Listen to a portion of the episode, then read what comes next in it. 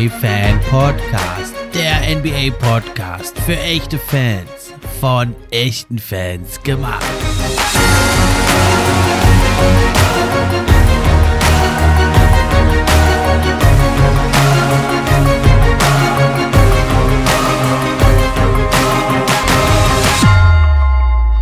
Hallo und herzlich willkommen zur neuen Episode vom NBA Fan Podcast. Ich bin wie immer euer Gastgeber, der Steffen, und auch heute freue ich mich über jeden, der eingeschaltet hat. Wenn euch der NBA-Fan-Podcast gefällt, lasst ein Like da, abonniert, teilt meine Posts auf allen Kanälen, erzählt euren Freunden davon. Oder wenn es euch möglich ist, hört bei Apple Podcast, ist natürlich genauso kostenlos wie auf allen anderen Plattformen, aber es hilft mir für die wichtigen Apple Podcast Charts. Würde mich sehr freuen, wenn ihr auf diese Weise das Projekt supportet. Bevor wir uns in die zweite Runde der Playoffs stürzen, will ich nochmal auf ein Team zurückblicken, ja, was also schon ausgeschieden ist, aber was es doch wert ist, nochmal anzuschauen. Und das sind die Denver Nuggets. Da habe ich mir einen Denver Nuggets Experten eingeladen. Er war auch schon ein paar Mal hier. Es ist der Marc. Hallo Marc, schön, dass du da bist. Ja, moin, freut mich wieder, wieder dabei zu sein. Ähm, beim dritten Mal ist man dann Experte. Ich glaube, ich war von, von Anfang an zum Glück Experte. Mal gucken, ob ich dem, dem Ruf auch äh, gerecht bleibe. Ja, das ist doch bestimmt. Das sind ja auch die guten Tweets, die der Mann raushaut. Könnt auch immer gucken bei Twitter. Alles mit Hand und Fuß, was er da raushaut. Und nicht nur durch die Fanbrille, sondern auch immer objektiv und ausgewogen. Deswegen ist er ja hier auch gern gesehener Gast. Ja, deine Denver Nuggets, ja, man muss sagen, doch erwartungsgemäß. Sie waren ja Nummer 6, getragen vom äh, MVP der letzten Saison, wahrscheinlich dieser Saison auch vom Jokic und ja, war, war doch schon Außenseiter gegen die Golden State Warriors. 4-1 ging es aus. Äh, hast du es denn so klar erwartet oder bist du doch jetzt da etwas überrascht und enttäuscht? Ähm, eher überrascht und enttäuscht, muss ich sagen. Also von hm. der von der Deutlichkeit. Ähm, dass das am Ende wahrscheinlich nichts wird, damit äh, konnte ich tatsächlich leben beziehungsweise habe mir jetzt keine, keine Hoffnung gemacht, dass man irgendwie äh, Golden State 4-0 weghaut.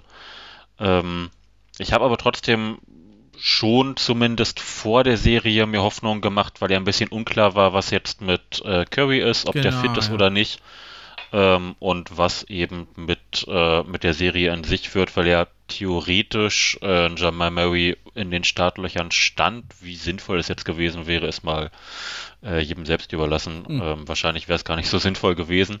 Aber es war so eine, ähm, man, man hätte sneaky eine Überraschung äh, holen können. Und am Ende waren die ersten zwei Spiele dann so grandios scheiße aus äh, Denver Sicht, ähm, dass ich halt echt ein bisschen, ein bisschen enttäuscht war. Ähm, trotzdem versöhnlich in den letzten drei Spielen. Also sie haben sich die letzten drei Spiele wieder zusammengerissen und haben äh, zumindest dagegen gehalten. Ähm, deswegen bin ich irgendwo zwischen, zwischen, ja, enttäuscht und einverstanden. Ja, das war natürlich unklar, ne? Ob Curry spielt, dann wäre es nochmal ein bisschen anders vielleicht gelaufen. Na, aber muss sagen, also gerade die ersten beiden Spiele hast du ja gesagt, oder die, die Pool-Spiele, wie ich sie nenne, ne? 30 und 29 mhm. Punkte hat er ja seine Coming-out-Party da gehabt in den Playoffs, der Jordan Poole. Letzte Saison war er ja noch im G-League, äh, Third All-G-League-Team. krasser Aufstieg. Ne? Und dass es dann doch also 16 und 20 Punkte waren, das war natürlich schon ganz schön ernüchternd. Aber es ist natürlich auch ein Luxus, wenn du dann einen Steph Curry als äh, Six Man of the Playoffs bisher von der Bank bringen kannst. Das ist natürlich dann äh, schon ein Problem.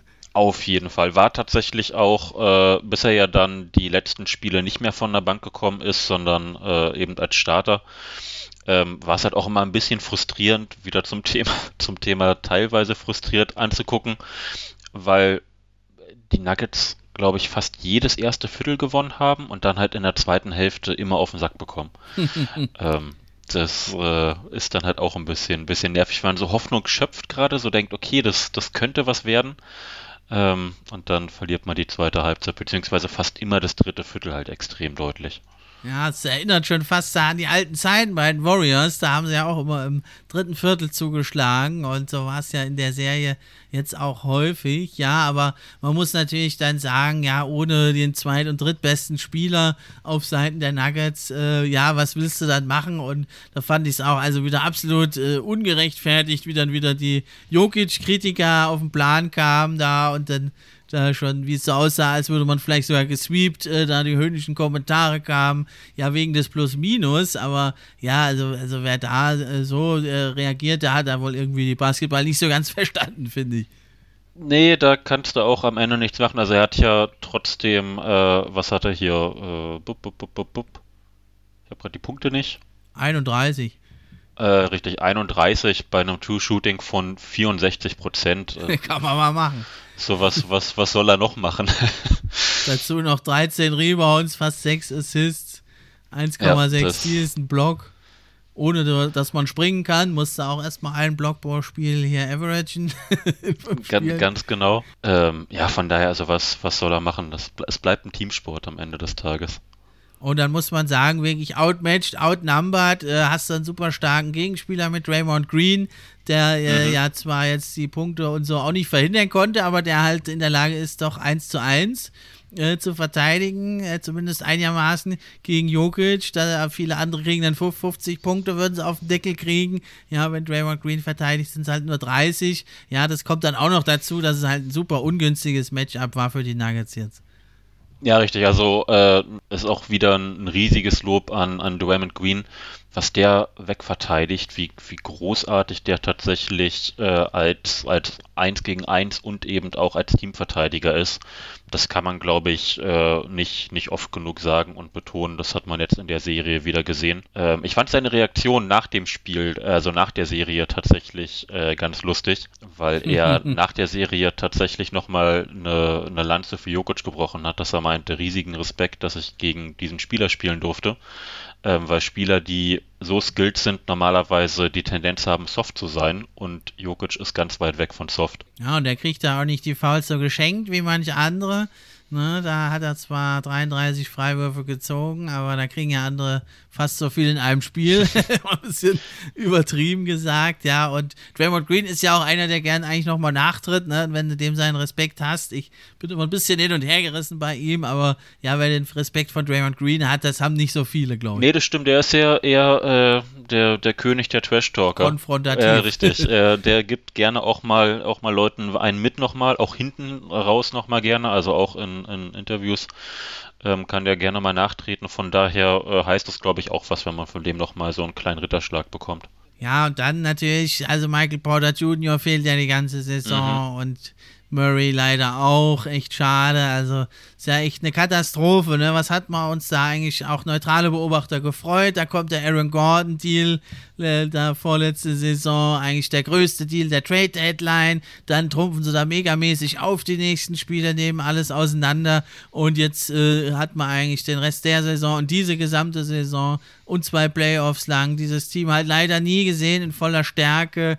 Das ist ja sehr, sehr enttäuschend. Das definitiv. Es gibt mir halt ein bisschen Hoffnung, dass es äh, jetzt nächste Saison hoffentlich mit einem, mit einem fitten Team mal ein bisschen anders aussieht wenn man da einen Jamal Murray und einen Michael Porter Jr. nochmal mit, mit reinsetzt und dann eben auch die Rollenspieler nicht äh, größere Aufgaben gibt, als sie am Ende tragen sollen. Also Will Barton als zweite Option, beziehungsweise Evan Gordon als zweite Option. Bones Highland, der ja eigentlich äh, in diesem Jahr langsam in der Liga ankommen sollte, der eigentlich in den meisten Spielen so der, der, also was heißt in den meisten, der jetzt eigentlich äh, immer der wichtigste Bankspieler war das sind halt Rollen, die teilweise viel zu groß sind für solche Leute. Und äh, wenn jetzt eben Jamal Murray und Michael Porter Jr. zurückkommen, dann äh, wird ja allein dadurch, dass die Hierarchie so ein bisschen, ein bisschen geglättet wird, sollte auch das Team ein bisschen besser spielen. Das ist es ja, ne? Das sind ja Barton, Monte Morris, auch Highland-Spieler, die haben ja wirklich jetzt Riesenrollen erfüllt. Also mhm. ich finde es auch ein bisschen überzogen, jetzt die Kritik an Morris und also vielmehr ja noch Will Barton, dem ja hier bald die NBA-Tauglichkeit abgesprochen wird von manchen Fans. Also wo stehst du da in dieser Diskussion? Bin tatsächlich von Will Barton mittlerweile auch ein bisschen frustriert. Einfach weil das mehr es ist mehr Potenzial, was man in ihm sieht, als das, was er wirklich geleistet hat. Also er könnte eben ein ähm, sehr interessanter Two-Way-Spieler sein, der eben von der Länge her ähm, gut verteidigen kann. Hat ja seine 2,10 Meter, äh, hier dieses 7-Inch äh, Wingspan. Ähm, das was für ein Guard natürlich riesig lange Arme sind, ähm, mhm. hat dazu Playmaking, Scoring, also könnte so ein ganz interessanter äh, Two-Way-Spieler sein. Ist er am Ende aber nicht, weil er halt in der Verteidigung nur noch ein Witz ist, also da überhaupt nichts mehr auf die Kette bekommt und offensiv einfach ein wahnsinnig ineffizienter Scorer und da bleibt dann halt nicht mehr viel übrig, außer halt die Idee von einem spannenden Spieler. Ähm, und letztlich ist er eigentlich nur ein überbezahlter Rollenspieler von daher kommt da ja die Kritik nicht so von ungefähr. Die ist jetzt die letzten, die letzten ein, zwei Jahre natürlich immer ein bisschen stärker geworden, weil wir Barton äh, jetzt seit Jahren eigentlich nicht seinem Vertrag entsprechend abliefert. Und gleichzeitig ja aber, was verdient er? 16 Millionen, 17 Millionen, also einen, einen wirklich teuren Vertrag hat. Von daher kann ich da schon die Kritik verstehen. Bei Montemorris würde ich sagen, der hat eher gute Playoffs gespielt. Also da bin ich eher, eher ganz glücklich. Der hat seine, was hat er gemacht? Bup, bup, bup. Der hat seine 14 Punkte mit einem True Shooting von 62 Prozent. Der hat äh, seine Assists gespielt. Er hat äh, weiterhin intelli intelligenten Basketball gespielt. Dem, dem kann man an der Stelle, finde ich, nichts vorwerfen. Der hat eigentlich seine Rolle so gespielt, wie man sie erwarten kann. Ja, also bei Will Barton, ich meine, der ist jetzt 31, der, der ist, was er ist.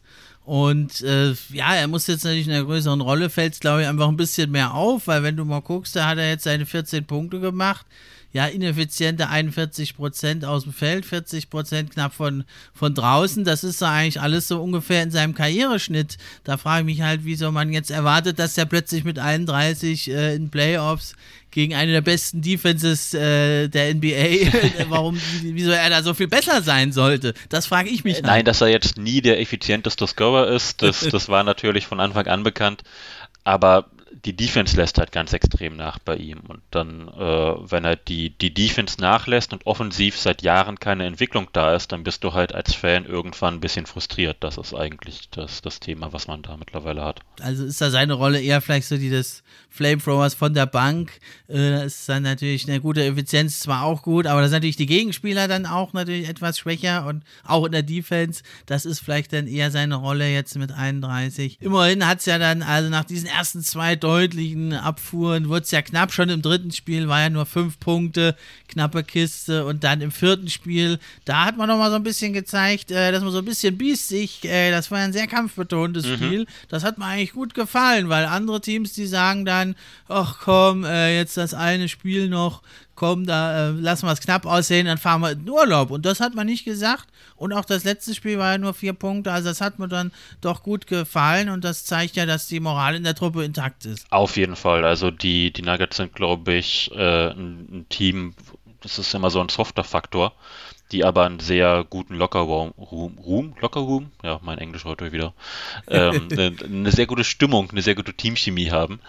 Ähm, und das merkt man eben an, an den Stellen, dass die Nuggets kein Team sind, was irgendwie schnell aufhört oder ähm, schnell aufgibt. Auch ein Grund, warum ich die ersten zwei Spiele, die ja wirklich äh, echte Blowouts waren, ähm, ein bisschen frustriert haben irgendwann, weil da hatte man schon das Gefühl, dass irgendwann aufgegeben wurde. Ähm, da waren jetzt die letzten drei Spiele eben nochmal genau andersrum, dass man eben sich dagegen gestemmt hat ähm, und, und nochmal alles wirklich versucht hat, auch defensiv deutlich besser angezogen hat äh, in, den, in den letzten drei Spielen.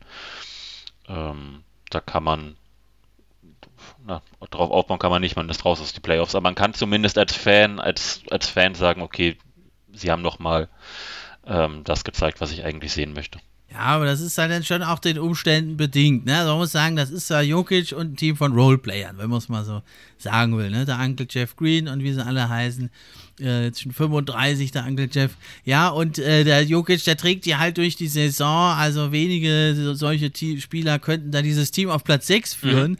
in der Western Conference. Ja, und da ist dieser gute Team Spirit, ne, der kann dir in der Regular Season, bringt er dir etliche Siege halt, sonst würde man da nicht so weit vorne stehen. Da haben die eigentlich so ein bisschen overperformed letzten Endes wenn man es so sehen will. Und dann triffst du halt auf so einen brutal starken Gegner äh, in voller Mannstärke. Auch ein ungünstiges Matchup, auch wenn man alle an Bord hat, glaube ich, für die Nuggets. Äh, für jedes Team ja eigentlich. Und äh, dann finde ich, muss man dann halt auch mal die Kirche im Dorf sein lassen und sagen, die haben halt mit diesem guten Team Spirit, die Roleplayer, die schlagen sich halt wacker in der Regular Season, aber wenn dann ein Team wie die Warriors Vollgas gibt, dann kannst du da einfach letzten Endes nicht mithalten. Das ist tatsächlich so. Und ich möchte tatsächlich noch meine Lanze brechen für äh, der Marcus Cousins, der, der mir tatsächlich, der ja. mir tatsächlich Spaß gemacht hat, diese Playoffs, der mir eigentlich seit er Nugget ist, äh, viel Spaß macht. Ich bin mal gespannt, ähm, ob er noch weiter äh, in den nächsten ein, zwei Jahren Nugget bleibt oder nicht. Das äh, hängt ja ein bisschen auch von ihm ab, ähm, ob er jetzt als Minimumspieler weitermachen möchte. Ähm, aber das, das hat tatsächlich Spaß gemacht in der Zeit, in der er gespielt hat und Jokic eben drunter musste. Er hat jetzt 10 Punkte im Schnitt gemacht, tatsächlich in seinen, äh, in, in seinen paar Minuten. Oh, 11, 12 Minuten. Richtig, ne? also er hat praktisch äh, fast ein Punkt pro Spiel, auch bei krassen Quoten, also bei einer, bei einer True Shooting von über 70 Prozent. Ähm, ja, 67% Dreier auch. Er hat, hat das beste Offensive Rating äh, des Teams über die, die Serie mit 126. Also das, äh, ja, der, der hat da gebiestet gegen die Bank. Das äh, sah gut aus. ja, wird man ihm ja wünschen, dem Boogeyman Cousins, dass er in der Liga da bleibt. Und ich denke, das könnte was sein für ihn in Denver, wo es ein bisschen beschaulicher ist und wo er mal dann in aller Ruhe mal sich jetzt noch seine letzten Jahre spielen kann. Und ja, wer weiß, wenn er mal länger gesund und fit ist, vielleicht blüht er sogar noch mal ein bisschen auf, kann sogar ein paar Minuten mehr noch geben. Würde ich, würde ich nichts gegen sagen. Ist ja tatsächlich auch äh, befreundet mit äh, Malone, also die kennen sich aus, äh, aus alten Zeiten. Ähm, was so einer der Gründe war, warum er letztlich nach äh, Denver gekommen ist. Von daher vielleicht, äh, ja, sagt er jetzt, ich bin hier angekommen, ich komme hier von der Bank und bin da zufrieden mit. Würde mich freuen. Oder wir sehen vielleicht sogar mal ein Twin Tower Line-Up aus Cousins und Jokic. Ja, gut, das Problem ist, die, die können, glaube ich, zusammen äh, gar nichts verteidigen. Das äh, wäre dann ein bisschen traurig. Ja, vielleicht mal in der Regular Season. Das, das, ja, also ich, ich würde es tatsächlich, ich habe ein bisschen ab und zu drauf gehofft, dass man es mal sieht. Ähm, das äh, wäre wär wahrscheinlich ganz lustig. Ähm, gucken wir mal. Ja, und dann nächste Saison, du hast ja gesagt, dann wieder mit Jamal Murray. Also hat natürlich jetzt anderthalb Jahre nicht gespielt. Wir hoffen natürlich das Beste, dass er wieder an die alte Form anknüpft und natürlich auch Michael Porter Jr. Dann ist es eh ein ganz anderes Team und dann ist man vielleicht auch wieder sogar ein Level höher dann oder sollte man hinzielen. Ja, richtig. Also das Ziel sollte ja eigentlich sein, mit diesem Team ähm, mittelfristig beziehungsweise eher kurzfristig jetzt, wenn, wenn alle fit sind, ähm, auch wirklich ein Contender am Westen zu sein, also äh, Richtung Finals zu, zu zielen. Nikola Jokic hat auch selber gesagt, dass er bei diesem Team bleiben möchte, wenn er jetzt den Supermax angeboten bekommt, weil er da eben Potenzial im Team sieht was man, nachdem man gerade 1 zu 4 abgeschossen wurde, auch eine sehr positive Aussage ist, finde ich. Von daher, die, die Zukunft ist zumindest rosig. Ja, das Two-Man-Game von Jokic und Murray ist ja schon super. Da waren sie ja schon mal in Western Conference Finals. Da diese legendären 2x 3-1 Rückstände aufgeholt. Mhm. Dann äh, hat man ja jetzt den Michael Porter, da muss man mit der Schulter, also das äh, ist noch ein bisschen Fragezeichen, wie der zurückkommt. Und natürlich langfristig ist das jetzt natürlich gut eigentlich, dass da der Bones größere Spielanteile bekommen hat, schneller gewachsen ist und der nächste Saison äh, noch einen Tacken mehr sogar vielleicht beitragen kann. Ja, es war, es war ein Auf und Ab. Also die, die Bones Highland-Erfahrung ist so ein bisschen wie so eine Bootsfahrt. ähm, aber es, es äh, macht auf jeden Fall Spaß. Also ich freue mich da auch auf die nächste Saison. Ist halt auch jemand, der hat Spaß an Spielen. Also das, das gibt so ein paar Leute, denen siehst du halt einfach an, dass die Bock haben. Ähm, und Highland gehört halt einfach zu diesen Leuten, denen, denen ich unglaublich gerne zugucke. Ja, und er ist also, finde ich, vom Spielertyp auch ein ähnlicher wie Jamal Murray. Ja, also eher so der Scorer und nicht so der, der Playmaker, aber das brauchst du ja nicht mit Jokic. Da hast du deinen Playmaker und ja, ich denke, der kann da sehr viel auch lernen von Murray. Und Murray ist ja auch, das wird oft unterschätzt, ein richtig guter Defender auf Guard. Ja, äh, Murray hat halt immer den, den Vorteil tatsächlich, dass er äh, so dieses James Harden-Prinzip, dass er halt relativ schwer ist für einen Guard ähm, und da ein bisschen nicht, nicht rumgeschoben werden kann. Das äh, ist noch was, was Bones Highland überhaupt nicht hat. Der wiegt wahrscheinlich die Hälfte. Aber da, da kann er auf jeden Fall noch ein paar, sich ein paar Scheiben abschneiden, ähm, ein bisschen, ein bisschen was lernen weiß jetzt nicht, wie gut Jamal Murray als Mentor ist. Der ist ja selbst eigentlich gerade äh, in, in, einem Alter, wo man, wo man selber noch ein bisschen, ein bisschen ja. lernt. Ähm, aber es gibt, es gibt wahrscheinlich schlechtere Duos. Und vielleicht ist es am Ende, Bones Silent ist ja jetzt auch wieder ein Guard mit einer ewig langen Wingspan, also mit, mit ewig langen Armen. Ähm, ja. Vielleicht wird der Bones Highland einfach unser nächster Will Barton. Diesmal in gut. Ja, ich denke, der könnte also deutlich mehr werden, hoffe ich eigentlich, als der zweite Will Barton. Und ja, Murray ist echt ein Spieler, den ich wie jeder NBA-Fan, glaube ich, vermisst habe. Mhm. Ne? Es sieht immer alles so smooth aus bei ihm, kontrolliert, ist nicht so wirklich mega flashy, auch wenn er dir mal 40, 50 Punkte aufs Haupt schlägt in Playoffs, wenn er Bock hat. Aber es wirkt immer alles so, ja, locker, kontrolliert, lässig. Der weiß immer, was zu tun ist und ist halt ideal der Partner in Crime vom Nikola Jokic. Auf jeden Fall. Und tatsächlich auch, äh, weil Aaron Gordon jetzt wieder in den, in den Playoffs äh, effizienzmäßig extrem eingebrochen ist. Also der hat, äh, was, ja. was, hat der geschossen? Der hat ja praktisch nichts Effekte Field Goal von 45 Prozent, hat seinen Dreier nicht getroffen, ist nicht wirklich zum ja. Korb gekommen. Ähm, ich glaube tatsächlich, dass Aaron Gordon am Ende Jamal Murray sehr gut tun wird ähm, ja. weil Jamal Murray so ein unterschätzter Off-Ball-Blöckesteller ist. Also der, der stellt eben gerne und äh, gute Blöcke, die, die eben Aaron Gordon nutzen kann. Das hat man in den zehn Spielen, die die Nuggets fit waren, hat man das eben gesehen, dass äh, ein einen, einen Werfer, also das ist so ein bisschen das Curry-Prinzip. Curry ist natürlich der deutlich bessere ähm, Werfer als, als Jamal Murray, müssen wir glaube ich nicht drüber sprechen. Ähm, aber es ist ein bisschen das Prinzip, dass wenn ein Spieler wie Jamal Murray einen Block stellt und dann Aaron Gordon dahinter cuttet, dann willst du eigentlich keinen von beiden offen lassen und das ist so ein bisschen so ein Pick-Your-Poison-Prinzip. Ähm, und so ein Spieler, der, der Blöcke für äh, Gordon stellt, den gab es dieses Jahr halt nicht. Von daher glaube ich da auch, dass tatsächlich Gordon extrem davon profitieren kann, wenn Murray wieder zurück ist. Ja, und auch natürlich, weil einfach ein Murray halt äh, die Defense an sich zieht und dann Gordon vielleicht doch nochmal den ein oder anderen äh, Corner-Dreier dann bekommt und vielleicht dann auch macht. Also das war jetzt natürlich, da hüllen wir den Mantel des Schweigens drüber, aber eigentlich, wenn er ganz frei ist, da kann er ja durchaus, hat er ja früher auch schon gezeigt, äh, durchaus schon gefährlich sein. Und das ist natürlich dann für ihn auch besser, wenn da eben einfach viel mehr Scoring noch eh schon auf dem Court ist und er sozusagen aus der Hinterhand äh, da äh, noch beitragen kann. Mhm. Ja, dann äh, äh, hast du irgendwie einen Trade für die Offseason parat oder wo siehst du äh, Chancen, was man da sehen könnte bei den Nuggets? Ich habe tatsächlich nichts, ähm, nichts, nichts Festes, also in, in, dem Sinne, dass ich jetzt einen, einen festen Deal im Blick habe.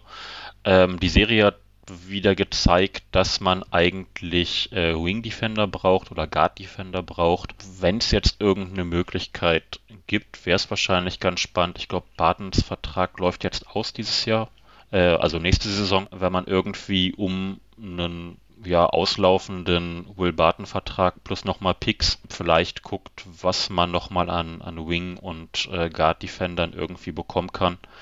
Ähm, da weiß ich aber tatsächlich gar nicht, äh, also habe jetzt keinen keinen konkreten Deal im Kopf. Aber das wäre so das. Free-and-D-Spieler kann man ja nie genug haben und da gibt es auch einige, ne? Und dann eben mit diesem auslaufenden Vertrag äh, ist da vielleicht durchaus noch was drin. Ja, richtig. Das ist eben genau das Spiel, dass man da ein bisschen, ähm, ein bisschen Gehaltsmasse hat. Mit einem auslaufenden Vertrag, wo man dann vielleicht nochmal, äh, ja, irgendeinen Deal, irgendeinen Deal einstielen kann. Ich habe immer so Kategorie äh, dort von, von äh, den Thunder im, im Kopf, wenn man sowas bekommen kann in die Richtung. Ist mein präferierter Spieler ja, tatsächlich. Ähm, weiß ich nicht, ob man den. Wenn die Thunder den abgeben, glaube ich. Das, das glaube ich nämlich nicht. Ich glaube halt nicht, dass man äh, dort für einen Will Barton und irgendwie ein, zwei Picks bekommt. Auf der anderen Seite, äh, wenn man ein, zwei Picks sagt, dann, dann gehen bei den Thunder natürlich äh, beide Ohren auf.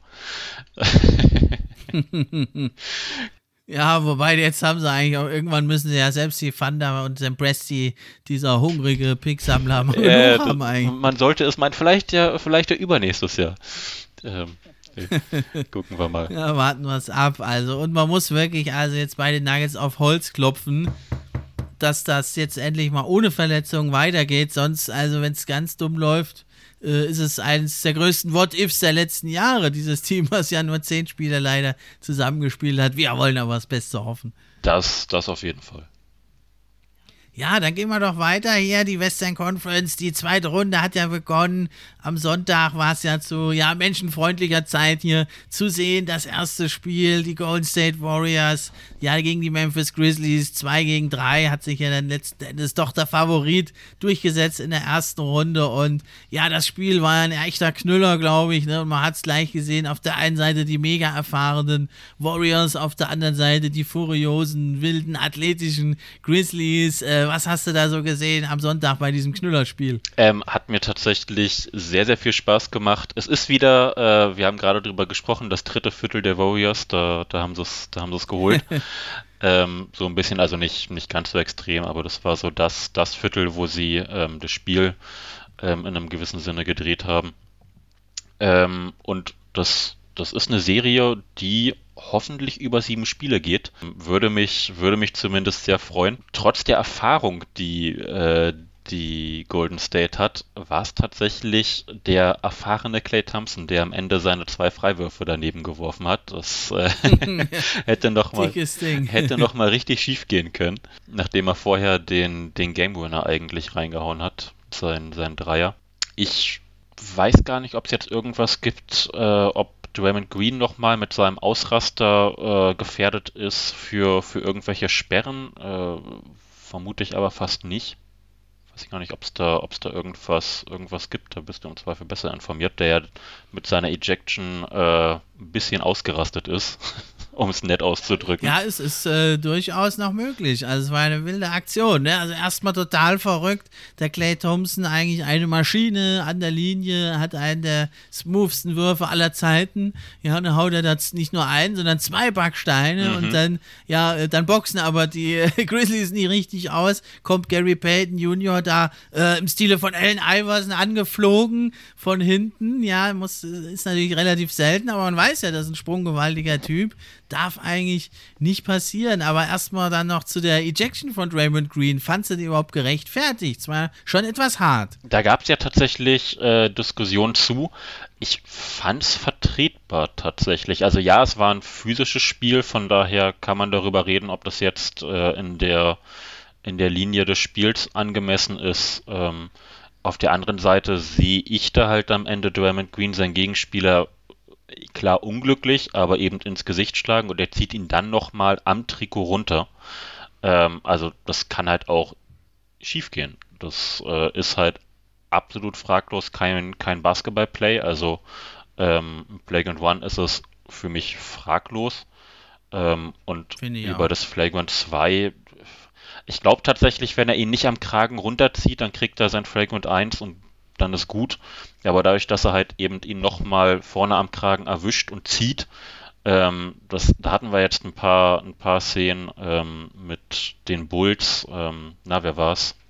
Caruso ähm, wurde, da, ja. wurde da an der, ähm, am Arm runtergezogen und äh, ist relativ blöd gefallen. Also ich glaube, dadurch, dass er eben nochmal so ein bisschen gezogen hat, ähm, war das jetzt so eine Entscheidung, weil es da jetzt zuletzt äh, ein, zwei unglückliche Szenen gab in der NBA dass er dafür das, äh, dass er dafür rausgeflogen ist. Ja, generell finde ich also erstmal ein großes Lob an die Refs, habe ich ja auch schon während dem Spiel gesagt. Fand ich, haben das super gemacht, sehr viel laufen lassen in beiden ersten Spielen eigentlich am Sonntag.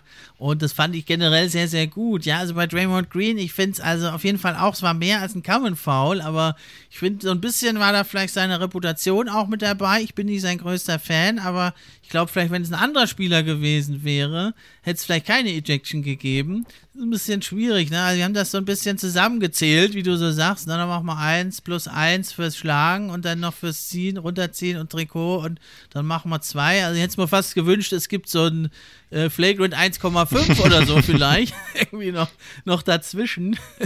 dass man da sagt, also es, weil es halt doch ein riesen Eingriff in das Spiel war. Und es ist, es ist im Endeffekt nichts passiert, aber ja, klar, es ist, kann man ja, davon kann man es auch nicht abhängig machen. Also ist auf jeden Fall sehr, sehr zu diskutieren, aber letzten Endes hat es ja nichts gemacht. Die Warriors haben es ja trotzdem gezogen, denkbar knapp.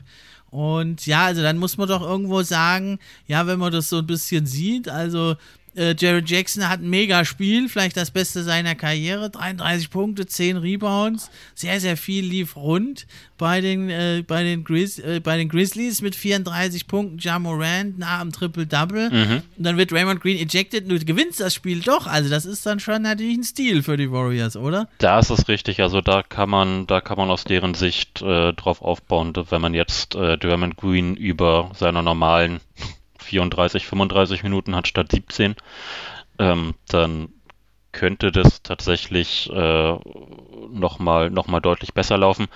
Ich weiß tatsächlich aber nicht, ob das jetzt das große, also ob wir jetzt sagen können, okay, wenn, wenn Green über das volle Spiel spielt, dann wird es eine eindeutige Serie. Also so weit würde ich jetzt nicht gehen.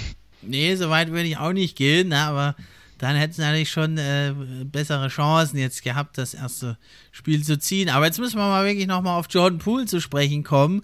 Ich muss sagen, ich habe den immer noch ein bisschen unterschätzt. Ich habe immer noch gesagt, ja, das ist vor allem der profitiert von Curry, ja, vom System da, das von dem guten Spacing und so, von dem System, da haben sie ihn großgezogen. Er hat eine tolle Saison gespielt. Dann auch in der ersten Runde gegen die Nuggets hat er ja mega aufgetrumpft. Mhm. ich war immer noch nicht 100 pro überzeugt von ihm und jetzt muss ich aber sagen, ich bin ein Believer, der Mann ist for real, oder? Ja, das kann man, glaube ich, langsam sagen. Also, ähm, ich kann es immer noch nicht so 100% glauben. Ich konnte es während der Serie tatsächlich nicht glauben, dass, dass er das so hält.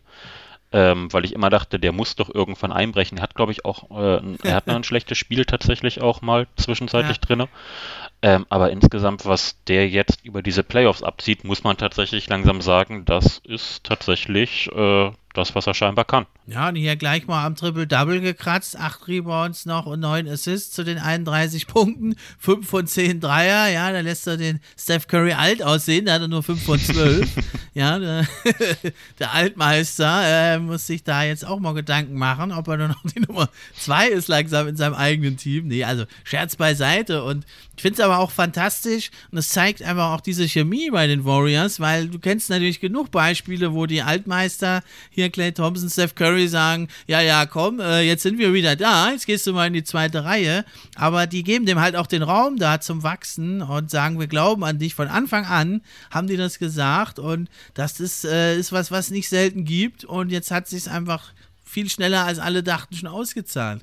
Auf jeden Fall. Das ist auch was äh, sehr Positives an der, an der Golden State Kultur, finde ich, dass es da eigentlich keine jedenfalls keine nach außen sichtbare Missgunst gab. Also gefühlt war so das die einzige Zeit, die ich kenne, wo es ein bisschen äh, Querelen gab, als KD da war. Da hat es ab und zu mal gerumpelt zwischen Green und äh, Kevin Durant. Und ansonsten ist das eigentlich immer ein sehr harmonisches Team ähm, wo sich so eigentlich jeder jedem das Beste wünscht. Also äh, ich glaube, der, der größte Fan von Thompsons Scoring-Explosion war bisher immer Curry, der da auf der Bank äh, gefeiert hat. ja. Und so ist es jetzt eben auch mit Jordan Poole, dass sich da eigentlich das Team hinstellt und äh, freut, auch freuen kann tatsächlich, ähm, dass man da so einen jungen Point Guard äh, oder Scoring Guard gefunden hat, ähm, der so eine Last so effektiv tragen kann. Ja, da hat sich jetzt auch gelohnt, letzte Saison äh, da das System einfach auch weiter durchzuziehen, wo viele, ich ja auch gesagt haben, ach, lass den Curry doch einfach noch fünf Würfe mehr draufballern als ohnehin mhm. schon. Haben die auch gesagt, nee, äh, wir, wir, wir, haben hier unser System, wir haben unseren Plan und das ist natürlich Deluxe, wenn du so einen Plan hast, den du jahrelang verfolgst, wo die Spieler dann, das sieht man ja auch einfach, wissen, was zu tun ist, offensiv wie defensiv, ganz fantastisch und ja, da haben die Grizzlies jetzt, ja, wie zu erwarten, beim ersten Spiel gleich auch Probleme gehabt. Sie haben immer so eine klassische Top-Lock-Defense gespielt eigentlich, also gegen Curry oder auch gegen Poole dann sehr viel, äh, ja, äh, gedoppelt oder also zumindest so Hedges oder Shows gemacht. Und die haben mir aber nicht so gut gefallen von den Grizzlies. Die waren, finde ich, da, das waren äh, diese Shows und Hedges ja nicht aggressiv genug. Und da wurde mir viel zu viel Platz in der Mitte abgegeben. Und da haben die auch immer wieder abgedrückt, dann Curry und Poole. Das ist was, was die Grizzlies auf jeden Fall ändern müssen, denke ich. Das ist richtig. Ähm, die Frage ist am Ende, wie sie das Ganze eben nochmal noch mal anpassen können. Ich weiß jetzt nicht, ob du, ob du da nochmal die Möglichkeit hast, ähm, dadurch, dass du mit Jamorant jemand hast, der ja doch angreifbar ist, ähm, sagen wir es mal so.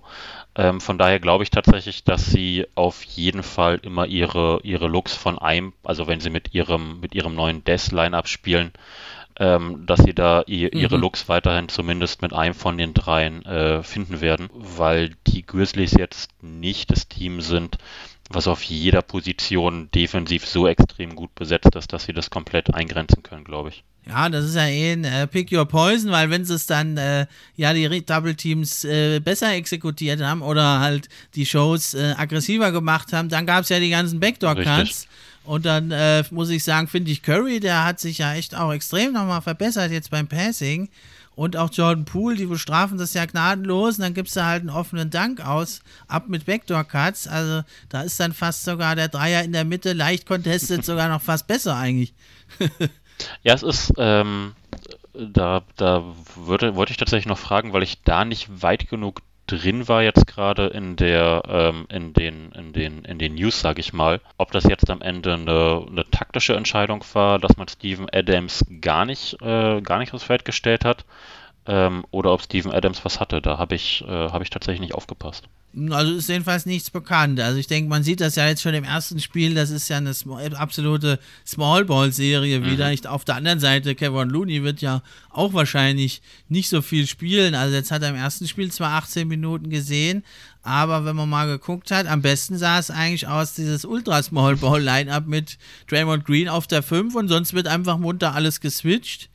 Ne? Und man stellt dann eben auch Peyton gegen Morant, war auch ein guter Schachzug. Also da denke ich, wird es für Steven Adams nicht viel zu holen geben. Der war ja in der letzten Runde, war er ja auch schon sehr schnell vom Court Ja, gespielt. leider, leider eben schon. Er ist dann halt doch ein bisschen, äh, ein bisschen zu langsam gegen solche Teams.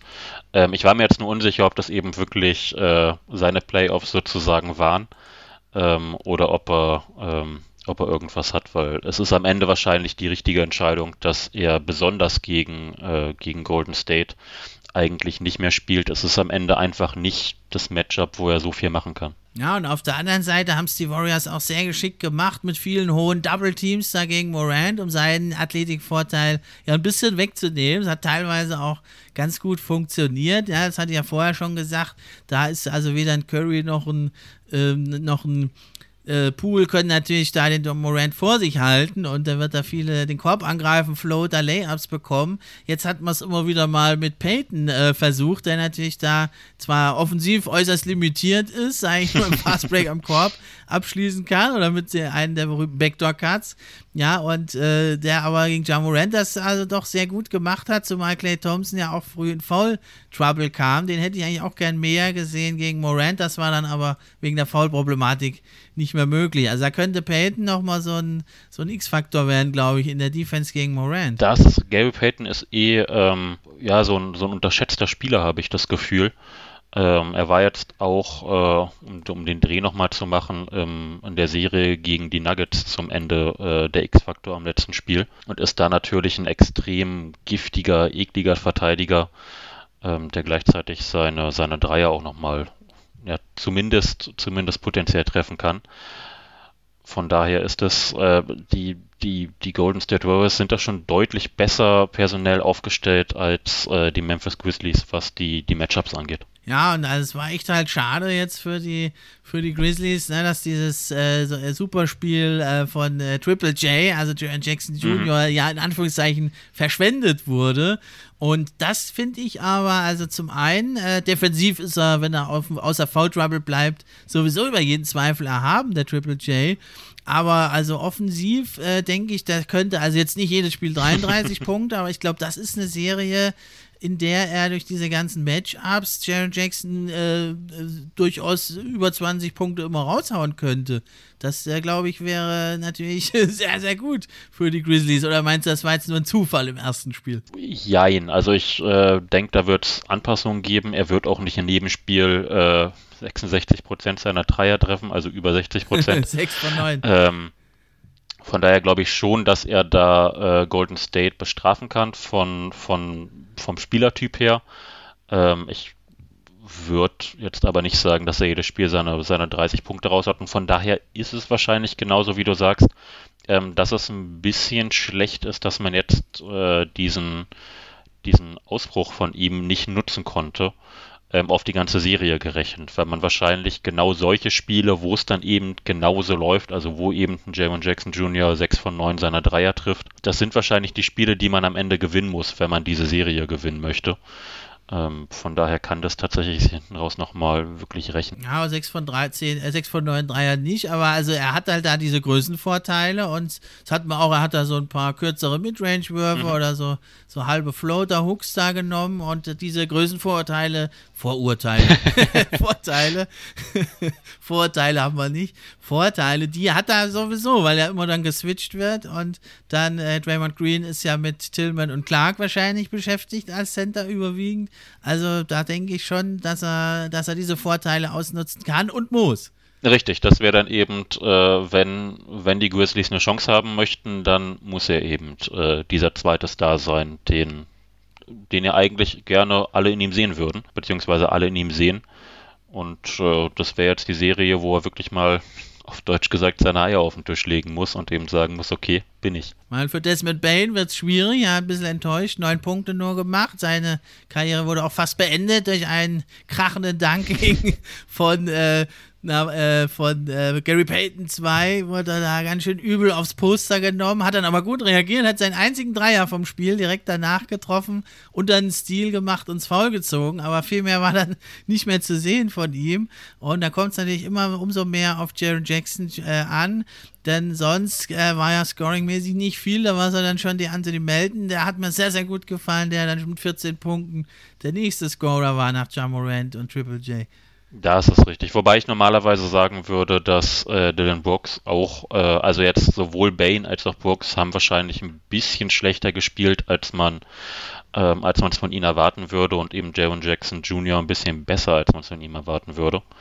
Ähm, von daher pendelt sich das vielleicht nochmal ein und ja, äh, Melton tatsächlich ähm, auch nochmal mit einem, mit einem super, Spiel, da, da kann man nichts gegen sagen. Und extrem überraschend war es ja, dass die Warriors auch im ersten Spiel zumindest das Rebound-Duell für sich entscheiden konnten. Vier Rebounds mehr geholt und gleich viele Offensive Rebounds. Das ist natürlich eigentlich die große Stärke da der, der Grizzlies. Ja, und da war es auch vor allem Wiggins, der immer wieder da die Rebounds äh, geholt hat. Drei Offensiv-Rebounds und auch Gary Payton vier Stück.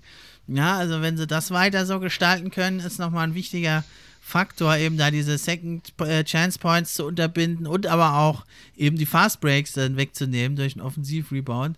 Das äh, wird also richtig, äh, äh, richtig wichtig werden, wenn sie das weiterhin so gestalten können. Ein bisschen überraschend eigentlich.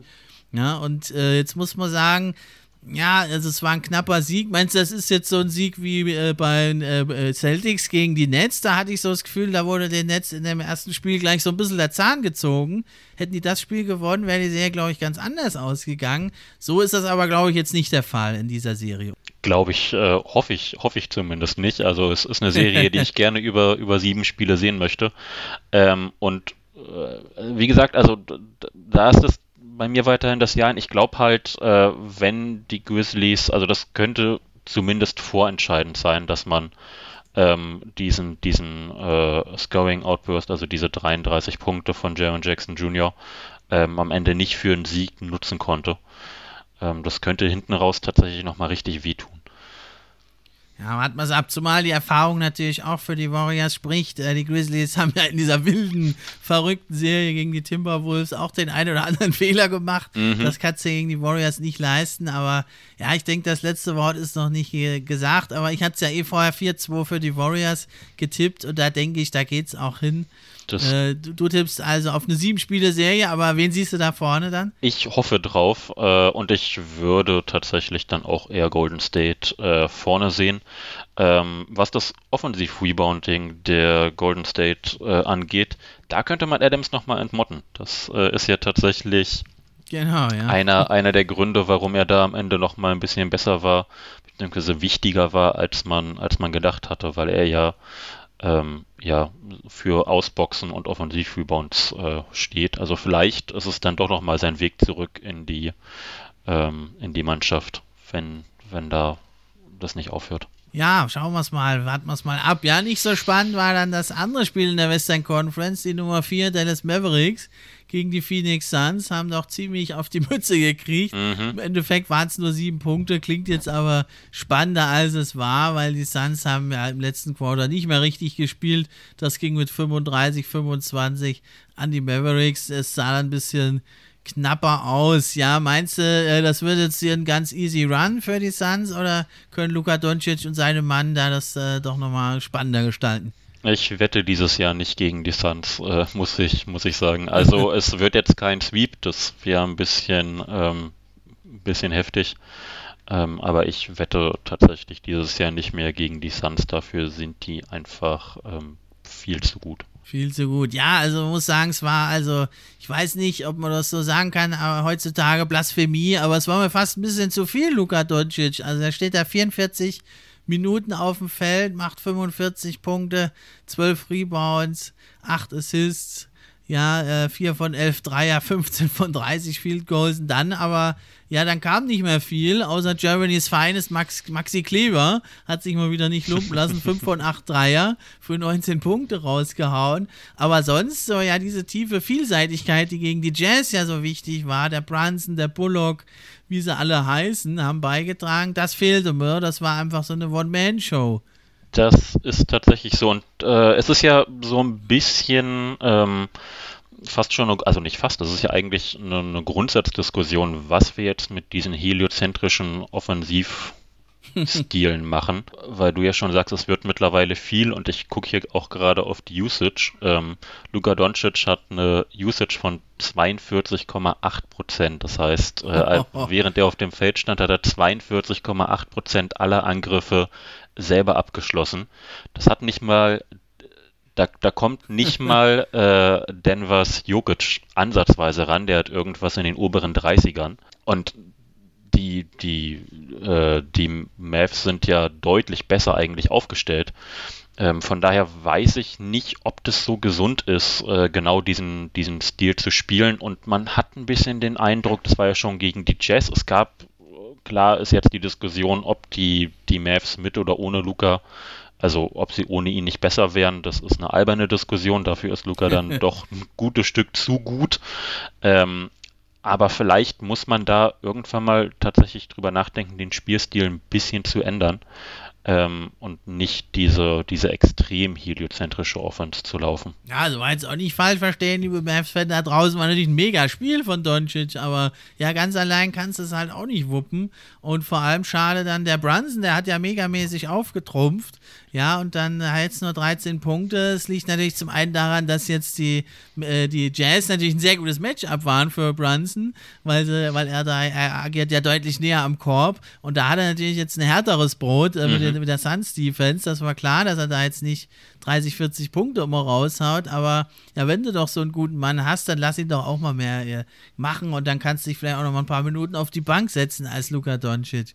Ne? Das ist äh, natürlich entscheidend, aber natürlich die Suns Defense ist natürlich nochmal eine ganz andere als die, die der Jazz vor allem auf dem Flügel hat. Ja, richtig. Also äh, die, die Suns sind in, in allen Bereichen so ein eklig zu spielendes Team, also eklig positiv. Ähm, einfach ein Team, gegen das man, glaube ich, nicht spielen möchte. Ähm, offensiv wie defensiv, weil sie so breit äh, aufgestellt sind und eigentlich auf, auf äh, ja, alles, was du so als Team reinwirfst, haben sie eigentlich eine Möglichkeit zu antworten. Ja, und ich glaube, für die Suns war es vielleicht gar nicht schlecht, dass es jetzt die Serie gegen die Pelicans da relativ knapp war. Lag ja mit auch an der Verletzung von Booker, aber auch an der guten Leistung mhm. der Pelicans. Aber jetzt gibt es wieder ganz viele da, die die Suns wieder unterschätzen. Ne? Jetzt laufen die so ein bisschen unterm Radar wieder. Und das, das, also sie sind zwar nicht begeistert davon, aber eigentlich äh, mögen die das, glaube ich, ne? mit so einem kleinen äh, Teufel da auf der Schulter zu spielen. ja, es, es gab ja schon immer die, diese Diskussion und ich äh, gestehe, dass ich da auch mitgemacht habe vor der Saison, ähm, die eben das Thema hatten, dass die Suns zumindest im letzten Jahr ein bisschen Glück hatten mit den Verletzungen der Gegner. Da kann man, glaube ich, nichts gegen sagen. Und äh, das war ja so ein bisschen die Frage jetzt dieses Jahr, ähm, ob sie wirklich so gut sind. Ähm, dann gab es ein bisschen, ja, man kann es eigentlich schon fast äh, Schadenfreude nennen, als dann Booker ausgefallen ist, äh, dass so zumindest meine NBA-Bubble ähm, mhm. hat da ein bisschen schadenfroh ja. drauf reagiert. Aber sie, sie haben es ja letztlich gezeigt, dass sie es A auch ohne ihn können und dass sie jetzt mit, mit Booker wieder zurück auf dem Feld einfach schwer zu schlagen sind. Ja, vor allem eben die Wing Defender und dann aber, das hat ja lustigerweise Jason Kidd dann selber schon gesagt, der Coach der Mavericks, ne, dass er jetzt äh, mit Aiden da ein anderes Animal gegen sich haben und das hat sich dann bewahrheitet. Die sind ja sehr, sehr klein im Frontcourt, mhm. damit Dwight Paul oder auch ein Maxi Kleber ist da eigentlich ein bisschen overpowered und äh, das hat man bei den Suns, finde ich, äh, auch endlich jetzt mal umgesetzt. Also immer schon rede ich mir da den Mund fusselig, dass man, wenn Elton da die Überlegenheit hat, den man mehr füttert. Und jetzt hier da 12 von 20 Field Goals 25 Punkte. Und das wird schwer, wenn die Suns das weiter so durchführen mit Chris Paul eben der Meister da, die Leute einzusetzen, ist sehr, sehr schwer, glaube ich, da einen Konter dafür zu finden für die Mavericks, zumal der Kader ja total limitiert ist und Boban Marjanovic kannst du da auch nicht hinstellen oder was wäre da für dich eine Lösung? Ja, also Boban bei, bei aller Liebe für, für Boban, ähm, der wird ja von Chris Paul schwindlig gespielt. Also der, der weiß wahrscheinlich nach, nach zwei, drei Angriffen nicht mehr, wo oben und unten ist.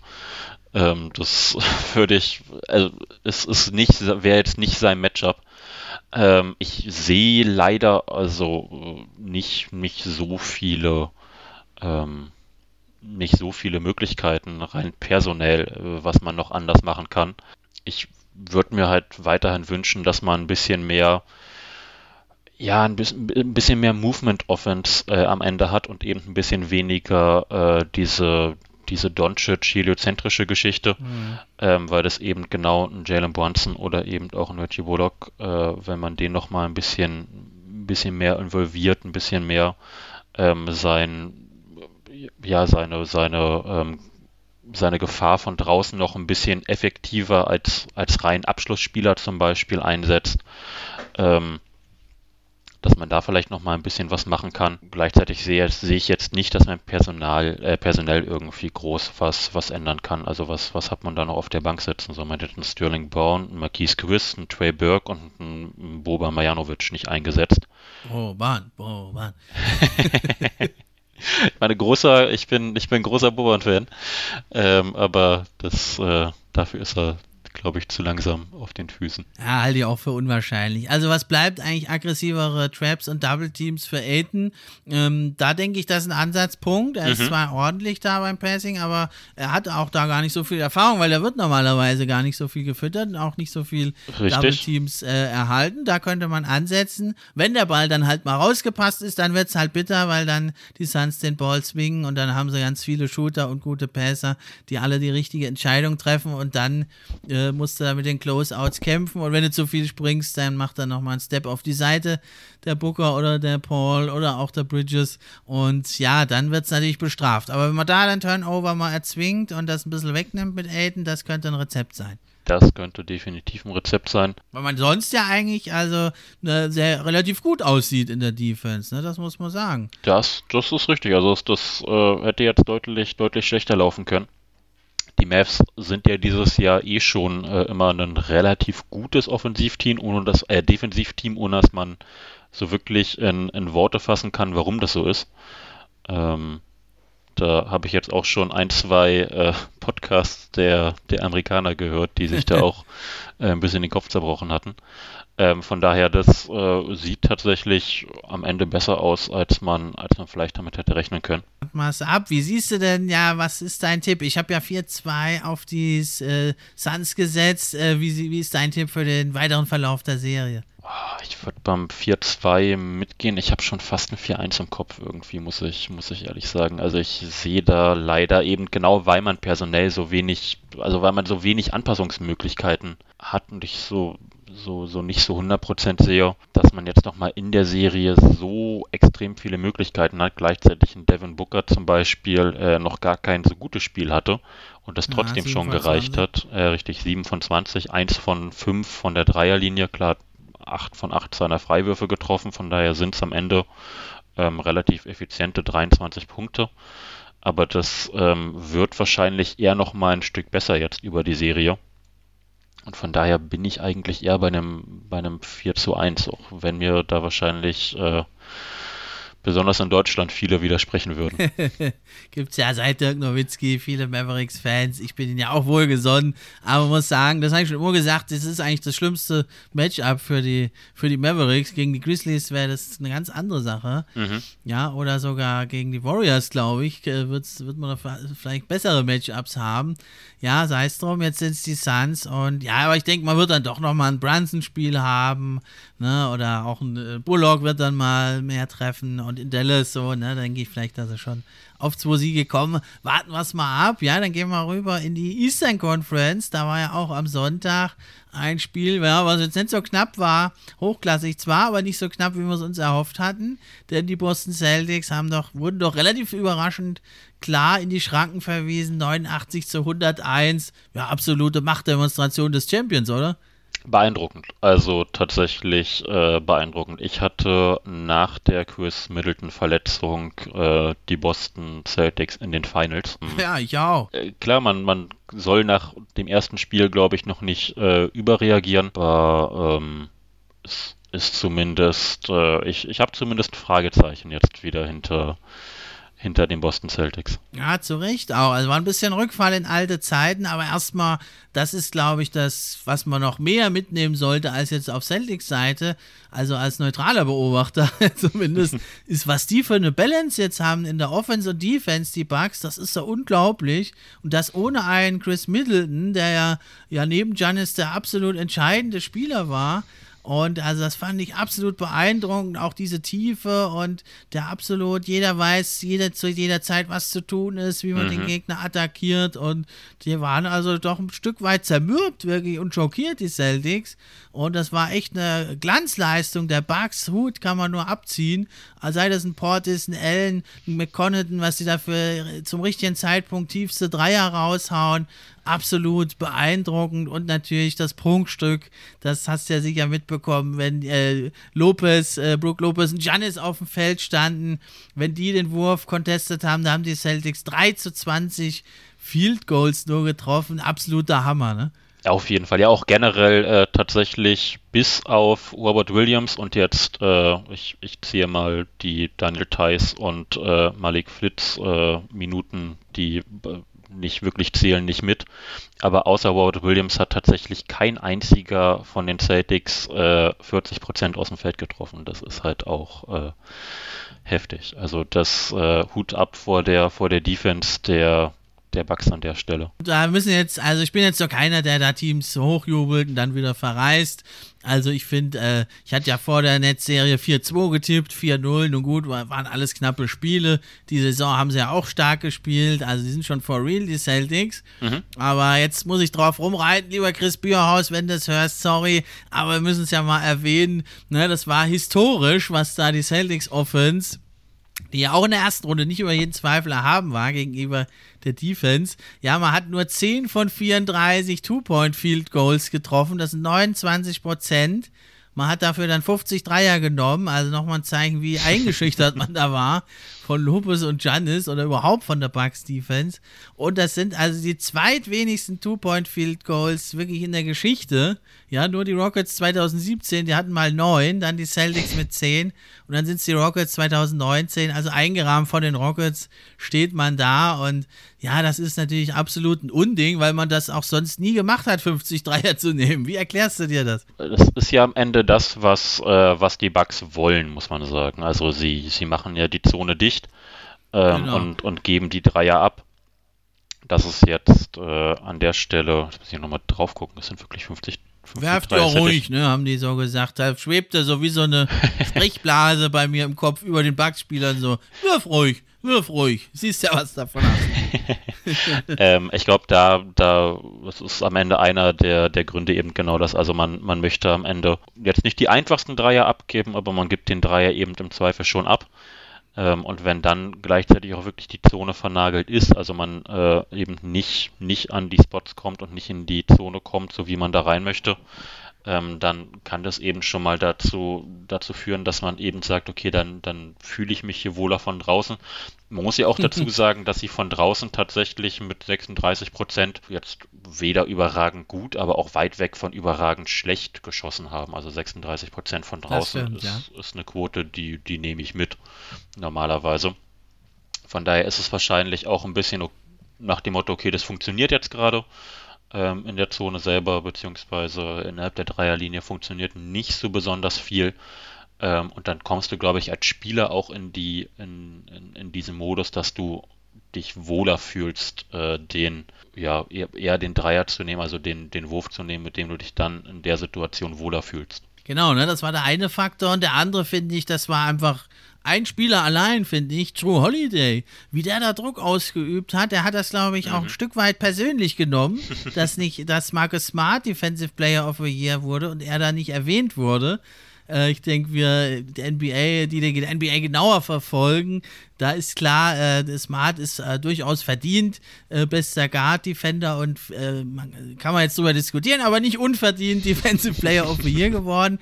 Aber jeder, der die NBA verfolgt, weiß, okay, in Playoffs, wenn ich da True Holiday habe, ist mindestens die gleiche Klasse, wenn nicht sogar vielleicht besser.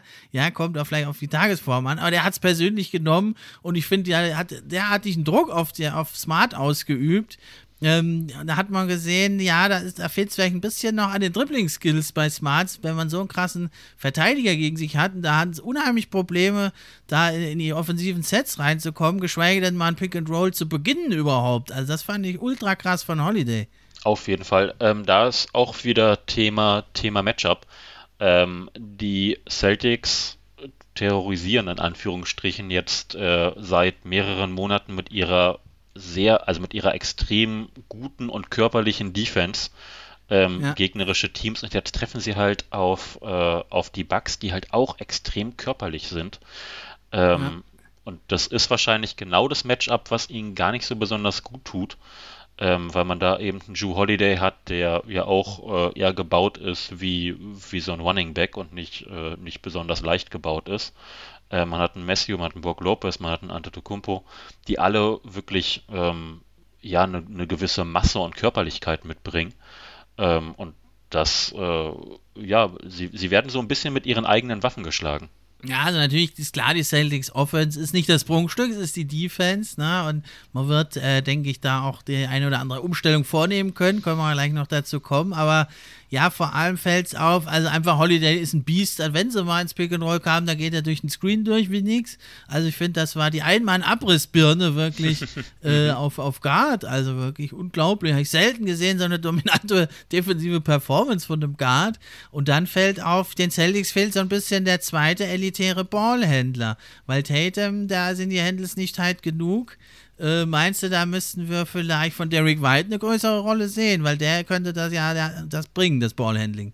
Das ist ja tatsächlich so das alte, das alte Celtics-Problem, die äh, eigentlich, äh, ja, wenn man ehrlich ist, ohne, ohne Point Guard auflaufen. Also ich würde Marcus Smart ähm, jetzt nicht, nicht die Spielintelligenz äh, irgendwie absprechen, aber er ist jetzt kein, ähm, kein, kein klassischer Spielmacher. Und Hat sich verbessert, aber jetzt nicht auf elitärem Niveau. ja, richtig. Also das, äh, das auf NBA-Niveau ist es ja eh nochmal immer ein anderes, äh, ein, ein, anderes Niveau. Also wenn man da sagt, das ist kein guter, kein guter Playmaker, ähm, dann heißt das ja, dann ist das nochmal ein ganz andere. Das sowieso, ne? Aber seine Stärke ist ja die Defense, Playmaking ist ordentlich bis gut, Scoring, naja. Richtig, so und dann hat man halt nicht besonders viel. So Jalen Brown ist äh, über die Jahre besser geworden in, im Ballhandling und in seinen Dribblings-Moves. Da ist er ja, äh, als er in die Liga gekommen ist, war der überhaupt nichts vorhanden. Äh, mittlerweile kann er zumindest auch mal einen, einen Gegenspieler äh, im Dribbling schlagen. Ist jetzt aber auch kein, kein Playmaker ja, und Tatum ist jetzt auch kein, zumindest kein natürlicher Playmaker, also jemand, der, der so die Mitspieler sucht, sondern eben jemand, der den eigenen Wurf sucht. Das, ich weiß nicht, ob David White so der, der klassische klassische Playmaker ist, der das Ganze jetzt retten würde. Nein, das nicht, aber äh, du musst irgendwie gucken, dass du den Ball mal wegkriegst von Joe Holiday, dass du überhaupt mal anfangen kannst, irgendwie deine Offense zu laufen. ja, das ist richtig. Also vielleicht ist es eine Möglichkeit, dass man äh, das Ganze über, über Derek White macht. Die Frage ist halt, wen du dann an der Stelle äh, rausnimmst aus diesem Team. Ja, das ist natürlich die große Frage. Ne? Aber sie müssen was machen. Tatum dann auch, ja, etliche leichte Turnover. Schlampig will ich jetzt nicht sagen, aber vermeidbare Turnover, muss man wirklich sagen. 18 Turnover bei den Celtics. Dann hat man sechs Rebounds weniger geholt. Punkte in der Zone 34 zu 20. Also ähm, da muss einiges getan werden. Vor allem Jalen Brown, also Missing in Action. Was ist denn da los? Das war tatsächlich gar nichts. Ja, äh, sieben Turnover, vier getroffene Würfe. das äh, das äh, sah nicht so besonders, besonders toll aus. Ähm, ich weiß am Ende nicht, wo es, äh, wo es jetzt herkommt bei ihm, ob das äh, wirklich das Thema ist, dass er da von der Körperlichkeit sich hat ein bisschen einschüchtern lassen. Ähm, hat ja auch am Ende äh, nur ein seiner zwei Punktewürfe getroffen und mhm. tatsächlich auch nur vier Stück genommen. Das äh, kennt man eigentlich nicht so extrem von ihm. Also ist er eigentlich schon jemand, der einen Korb auch mal attackieren kann. Er wird aufwachen müssen, sage ich mal, sonst ist die Serie relativ schnell durch. Ja, sieben Steals bei ihm, drei bei Tatum, also Turnover, nicht Steals, andersrum, ja, und echt schade, ja, und Robert Williams konnte, der Time Lord, konnte jetzt auch noch nicht so der Faktor sein. Und ja, irgendwo hatte ich das Gefühl, die Bugs, also die haben da so den Swag für sich gepachtet gehabt im ersten Spiel, waren immer irgendwie einen Schritt voraus, haben nochmal einen extra Pass gemacht. Und dann bei den äh, Celtics machte sich so ein bisschen, ja, jetzt ziehe ich dann mal zum Korb. Nur da ist dann Grant Williams in einer Szene, zieht er gegen Giannis zum Korb, wo ich mir denke, naja, die anderen haben es alle schon versucht, dann probierst du es halt auch nochmal, ja. Das ist ein bisschen schade, weil also Al Horford hat seine Sache, finde ich, echt gut gemacht eigentlich. Mhm. Ne? Und äh, ja, Giannis hat da nur 24 Punkte gemacht, aber wirklich, also 12 Assists, das wird man jetzt auch nicht immer sehen, aber da finde ich auch nochmal Hut ab vor Giannis, wie der da sich als Playmaker, da ist er jetzt doch noch mehr gefragt, ne, nach Middletons Ausfall als Playmaker, was der nochmal da für eine Verbesserung gemacht hat, echt aller Ehren wert. Das äh, ist wirklich so, also der hat jetzt die letzten äh, ein, zwei Jahre nochmal einen riesigen Schritt nach vorne gemacht, hat man das Gefühl, ähm, und ist aktuell ist er, ist er der beste Spieler der Playoffs? Kann man das so sagen? Bisher auf jeden Fall, keine Diskussion. Two-Way-Player, Offense, Defense. Er kann eigentlich im Prinzip schalten und walten, wie er will. Und ja, das muss man dann vielleicht. Also, ich habe ja jetzt äh, auf die Celtics in sieben Spielen gesetzt, bleibt natürlich dabei, aber vielleicht wird man am Ende dann doch konstatieren müssen, meistens gewinnt die Serie das Team mit dem besten Spieler und das ist bisher ganz klar Giannis Antetokounmpo und äh, da, das, äh, da müssen die Celtics sich wirklich was einfallen lassen. Ja, auf jeden Fall. Ja, was siehst du für Ansatzpunkte? Was können sie machen, die Celtics? Ähm, wie du schon gesagt hast, ein bisschen äh, versuchen, den, den Ball äh, aus dem, ja, intelligenter vom Druck wegzubekommen, den, den Drew, Drew Holiday da am Ende auf den, auf den Ball ausübt. Sie werden definitiv nochmal intelligenter die Zone angreifen müssen. Ähm, das heißt, da nochmal sich, sich Lösungen eigentlich gegen die doch sehr, sehr gute Defense der, der Bucks irgendwie einfallen lassen müssen. Klar, man hat jetzt mit äh, Brock Lopez und Giannis Antetokounmpo da zwei Leute in der Zone stehen, gegen die möchte, glaube ich, niemand äh, am Korb abschließen. Aber da muss man eben irgendwie Möglichkeiten finden, beide in Bewegung zu bekommen. Ähm, und das, da, sollten die Celtics eigentlich, also rein theoretisch vom Spielermaterial, sollten sie da Möglichkeiten haben, finde ich immer. Ähm, besonders weil man ja jetzt bis auf Robert Williams nur Leute hat, die zumindest schießen können. Ähm, jetzt kann man bei Markus Smart mal darüber sprechen, ob das so, so die beste Option ist bei ihm. Aber es sind eigentlich alles Leute, die ähm, das Feld breit machen können und da muss man eigentlich auch mal in der Lage sein, ähm, die Defense ein bisschen mehr in Bewegung zu bekommen und ein bisschen stärker Richtung Zone zu kommen. Das äh, wäre, ähm, wäre tatsächlich relativ wichtig. Und natürlich Jalen Brown, der wird jetzt nicht so weiterspielen, wollen wir nicht hoffen zumindest. Das Bei Smart ist ein Fragezeichen, weil er ja an der Schulter und noch an anderer Stelle äh, leicht angeschlagen war. Hoffen wir, dass er in bester Form zurückkommt. Ich denke, wir werden mehr Derek White und vielleicht auch mehr Grant Williams sehen. Das könnte man vielleicht mal probieren, ob man dann Horford auf die 5 stellt und Grant Williams, äh, der dann halt auch shooten kann, dann hat man nur äh, fast nur Shooter auf dem Feld. Natürlich hat dann Grant Williams große Probleme mit Janis oder mhm. man parkt ihn halt beim, beim Lopez in der Ecke, dann können die Bucks auch natürlich auch wieder mit dem Lopez Post-Up kontern. Also es wird sehr, sehr spannend, das nächste Spiel, die Anpassungen da zu sehen, die unternommen werden. Auf jeden Fall. Glenn Williams hat tatsächlich äh, jetzt letztes, letztes äh, Spiel schon ein bisschen mehr gespielt als Robert Williams, also von der Bank, aber sechs Minuten länger ja. gespielt. Von daher scheint das ja auch so ein bisschen die angedachte, die angedachte Lösung zu sein. Er war jetzt in dem Spiel nicht so besonders effektiv von der, von der Idee her, äh, von der Lösung her, aber von der Idee auf jeden Fall verständlich. Ja, und dann, wie du sagst, den Ball mehr bewegen, das wirkte teilweise auch richtig hektisch. Da äh, fehlten die Antworten. Jetzt, da, wenn man sich das mal anguckt in der Videoanalyse, äh, hat man ja mit Brad Stevens GM noch einen, der kann da auch mitgucken bei der Videoanalyse. Und ja, da muss man sich wirklich dringend was einfallen lassen, denn wenn die Bugs jetzt schon ihr Feel-Out-Game weglassen, sonst lassen sie es ja gemütlich ja. angehen im ersten Spiel und äh, verlieren meistens erstmal und legen dann erst los. Äh, wenn du jetzt gleich schon verlierst, da wird es natürlich schwierig.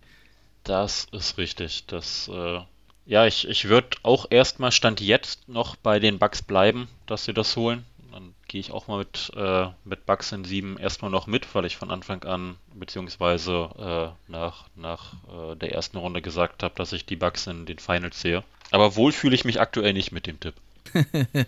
Ja, dann äh, kommen wir noch zur letzten Serie. Die läuft so ein bisschen im Schatten. Da die Sixers gegen die Heat. Äh, den Heat wird es recht sein. Ja, und äh, da haben also, ist ja überschattet einfach die Serie, ja, vom Ausfall von Joel Embiid. Echt sehr unglücklich. Schlimme Aktion da gewesen, auch von Siakam. Ja, das erste Spiel, dann ging jetzt dann letzten Endes doch relativ deutlich an die Heat mit 106 zu 92. Was sind so deine Eindrücke von diesem ersten Match? Ich kann es tatsächlich relativ, relativ äh, böse sagen. Ähm, denn meine Eindrücke oder mein, meine Frage nach dem ersten Match ist tatsächlich, ob wir über James Harden noch als ein Star der Liga sprechen können. Ja, also ich kritisiere ihn ja schon seit einer Weile und deswegen bin ich ja bei den Sixers auch voll raus. Hab ja schon auf die Raptors gesetzt in der ersten Runde, da böse, böse bluten müssen dafür. paar Wetten verloren, aber auch schon eingelöst jetzt. Ja, und ja, man muss es sagen, wirklich, er, er hat nicht mehr diesen schnellen ersten Schritt, meistens zumindest kann nicht mehr diese Lücken in die Defense reißen. Der Dreier fällt auch nicht. Das Einzige, was ihm bleibt, ist, dass die Freiwürfe zu ziehen. Er nimmt den Ball eher als Waffe, eigentlich, um Freiwürfe zu ziehen. Mhm. Das hat jetzt aber auch nicht mehr so gut geklappt. Hat ja in Playoffs noch nie so gut geklappt. Also, mhm. ich fürchte, der, der Prime James Harden, es sei denn, er ist irgendwie doch angeschlagen, sonst äh, denke, der ist dann vielleicht schon vorbei, jetzt der Prime James Harden. Leider muss man sagen. Also es äh, hätte ja ein Team werden können. Jetzt äh, ja bin ich, bin ich vorgelastet auch wieder mit dem Center-Duell, was wir, was äh, mit äh, Embiid und Jokic. Ähm, von daher habe ich da ein bisschen mit einem weinenden Auge tatsächlich rübergeguckt zu dem Harden-Deal. Auf der anderen Seite ist es halt was, was wirklich viel Spaß hätte machen können, beziehungsweise vielleicht macht es uns in den nächsten Jahren nochmal und in den nächsten ein, zwei Jahren noch viel Spaß. Ähm, aber Stand heute ist es halt so, dass es einfach nur, nur Fragezeichen hinterlässt, ob dieser Deal am Ende wirklich das war, wo man, hm. äh, was, was man sich so aus Sixers Seite versprochen hat, ähm, weil James Harden, ja, also dramatisch ist es nicht, ähm, aber es ist halt weit weg von dem, was man sich jetzt von ihm erwartet hatte. Ja, ich tendiere mittlerweile dazu zu sagen, es gibt nur Verlierer in dem Deal. Ja. Äh, mit Simmons und Harden sieht es mittlerweile so aus, ja, weil Simmons in Brooklyn anscheinend auch nicht glücklich wird. Ja, ja, sehr, sehr schade. Vor allem da im Verbund mit Maxi, ne, mit dem Prime Harden. Das wäre ja die ideale Rolle für Maxi, da im Schatten zu wildern. Jetzt äh, ist mehr Augenmerk auf ihm eigentlich.